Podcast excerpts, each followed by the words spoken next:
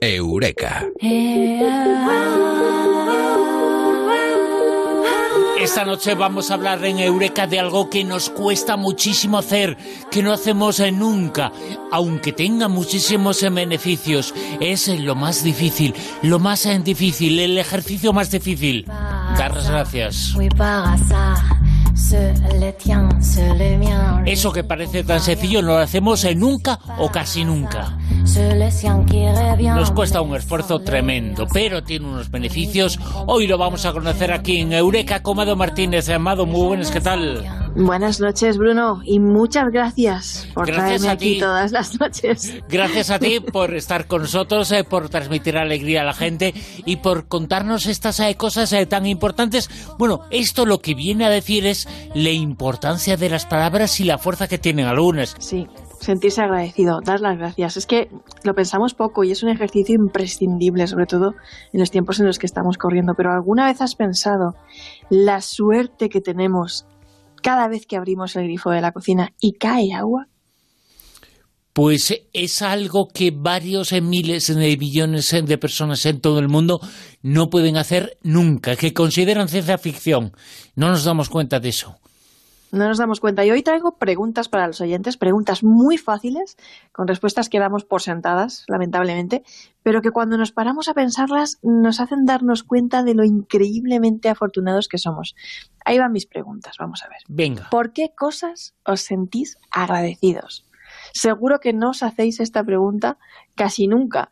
Y es cuestión solamente de pensarse, de pararse a pensar, bueno, ¿tenéis a alguien que os sonríe? Yo qué sé, cuando vais a comprar el pan o en el metro o en cualquier sitio. Una pareja que disfruta teniendo algún detalle con vosotros o que todos los días os cocina algo delicioso o de la que tenéis el regalo de su presencia, ¿vale? Porque la vida no es eterna y las personas también van y vienen y cada ratito que pasamos con nuestros seres queridos es un regalo. ¿Dónde dormís? Muy importante. ¿Tenéis una cama en la que poder descansar? Porque muchos niños en el mundo no la tienen y es lo que piden. Aquí pedimos PlayStation, ¿vale? Pero yo hace poco vi un documental en el que unos niños pedían tener una cama. Fíjate. Me, conmovió muchísimo. Mm. Cuando tenéis un problema o necesitáis desahogaros, ¿tenéis a alguien a quien poder contárselo? Cerrad los ojos, o sea, recordar, recordar a esa persona. Sí, esa, esa, la que hace que te sonría el alma cuando piensas en ella. Bueno, pues ¿habéis notado también lo agradable que es poder sentir una cosa tan sencilla como la brisa sobre la piel? Porque es una de las cosas más placenteras de la vida. Haced memoria, haz memoria tú también, Bruno. Busca esos momentos deliciosos de tu vida. Recuérdalos. ¿Qué estabas haciendo? ¿Con quién estabas? ¿Cómo te sentías? ¿Y cómo te hace volver a recordarlos? Por cierto, que me encanta el significado etimológico latino de la palabra recordar, que significa volver a pasar por el corazón. Ah, mira, no lo sabía. Recordar, volver a pasar por el corazón. Y no sé si habéis leído a Lao Tse, conocéis el Tao. A mí es un libro que me encanta, es un libro de, de cabecera. Y Lao Tse decía que el agradecimiento es la memoria del corazón. Y hoy vamos a hablar de la ciencia del agradecimiento, porque de bien nacidos es ser agradecido, pero también porque ser agradecido es clave para ser feliz, una de las grandes llaves del bienestar emocional. Y para ser fuertes también. Y para ser fuertes. Claro. sí, porque las personas que practican el agradecimiento consciente, que saben lo afortunadas que son por simple mero hecho de estar vivas, por ese simple mero hecho, que se sienten afortunadas simplemente por el placer de respirar, disfrutar de tu respiración es una cosa que, que de verdad, probadlo. Ver un bonito amanecer, disfrutar de un paseo, una conversación, cualquier detalle, cualquier cosa agradable.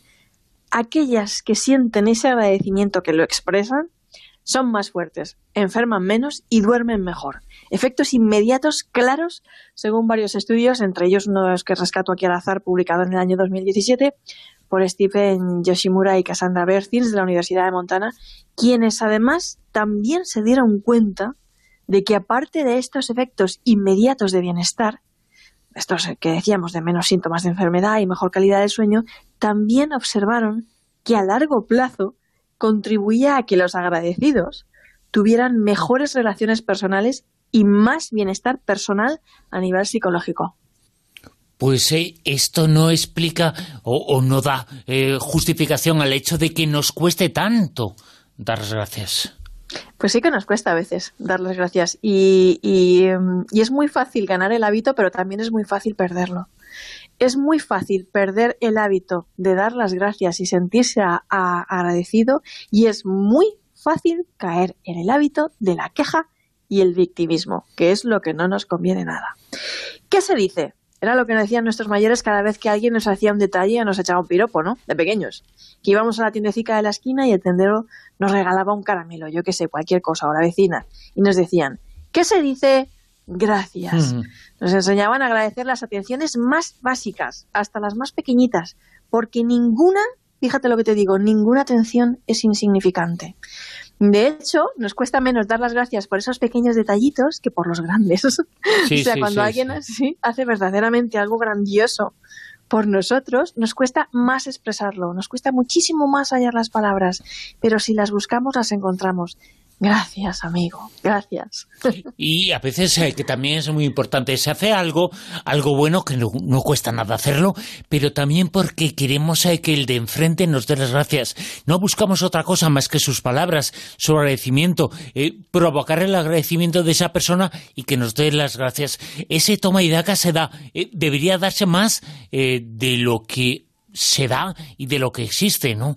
Las gracias se ha convertido en una excepción.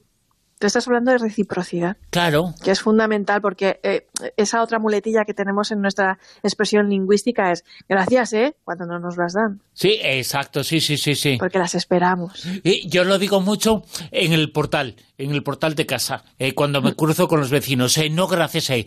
Digo, hola, eh, hola, eh, porque la gente parece que se esconde, que baja la cabeza, que no quiere decirte ni hola. Y dices, hola. Y entonces al final gritas y te pones delante y dices, hola. Viola, por lo menos, que, me estoy cruzando contigo, ¿no? Que parece que te escondes. Jolines, sí, sí, me cabreo. bueno, pues no hay que cabrearse. Después de cabrearse hay que reírse, ¿eh? Exactamente, después de cabrearse hay que reírse y seguir saludando y seguir diciendo hola y seguir dando las gracias y teniendo detalles, aunque no nos lo agradezcan, que seguro que por dentro algún remordimiento hay, pero que por fuera, al final, si lo practicamos... Pero si hay gente que no te saluda, que no te ha visto en la vida porque no saludas bueno, pero vamos a contagiarlo. Lo difícil es que le digas hola a alguien y no te responda. Oye, y te responde, pues mira, lo siento. ¿Y en el trabajo se da las gracias lo necesario? Mm, no lo suficiente, creo yo. Gratitud corporativa debería ser algo así como un nuevo término a acuñar. Mm, y voy a poner un caso muy bonito. En el año 2001, Dow Conan se convirtió en el presidente de una gran empresa que no pasaba por su mejor momento y los trabajadores estaban bastante desanimados, descontentos, el ambiente era pesimista, había perdido valor de mercado, había pegado un bajón en bolsa impresionante. ¿Y qué hizo este hombre, Conan? Bueno, pues escribir todos los días notas de agradecimiento a algún trabajador, simplemente para darle las gracias por un trabajo bien hecho. Oye, ¿por qué no dar las gracias a nuestros empleados? O sea, ¿por qué dar por sentado el trabajo? Es un sueldo psicológico bestial, a mí este me parece. Ese y el de sentir que formas parte de un equipo laboral, ¿no? Una familia profesional, yo qué sé, partidos de fútbol los domingos, todos los del hospital, médicos, enfermeros, auxiliares, barbacoa toda la oficina. Que no todo sea la típica cena de Navidad a la que al final vas por compromiso y nadie quiere ir y a nadie le apetece, ¿no? Eso es porque no hay buen clima este laboral. que la gente piense que el coronavirus sale en el auxilio de que no va a haber cenas de Navidad en las empresas. Yo creo que esa es una de las cosas eh, positivas de todo esto. Eh, bueno, pues cuando es una cosa positiva de, todo esto, que no haya cenas de Navidad, será porque a lo mejor no te sientes tan integrado en esa empresa o no hay ese vínculo que, podría haber y que sería maravilloso pues que hubiera, ¿no? Eh, oye, y también nos vamos a ahorrar muchos cuñados, ¿eh? Ya te digo. Qué malo estoy hoy, ¿eh? Estás mal inmerso. Sí, sí, sí, Oye, eh, es que me ha cambiado el ADN. Ah, bueno, será por eso, que tienes que, que, eres de mala raza. Sí. Oye, el ADN y la gratitud tiene mucho que ver también. Mm, claro, es la gran pregunta. ¿Hay personas más proclives a dar las gracias? Pues mm, sí, claro. Y sobre todo hay hormonas. la gratitud es una emoción muy relacionada con la, eh, con la recompensa social y los lazos personales. Esto es importante remarcarlo. O sea, que el ADN también está, en el ADN también está la gratitud. El dar las gracias es también un símbolo, un signo de algo genético.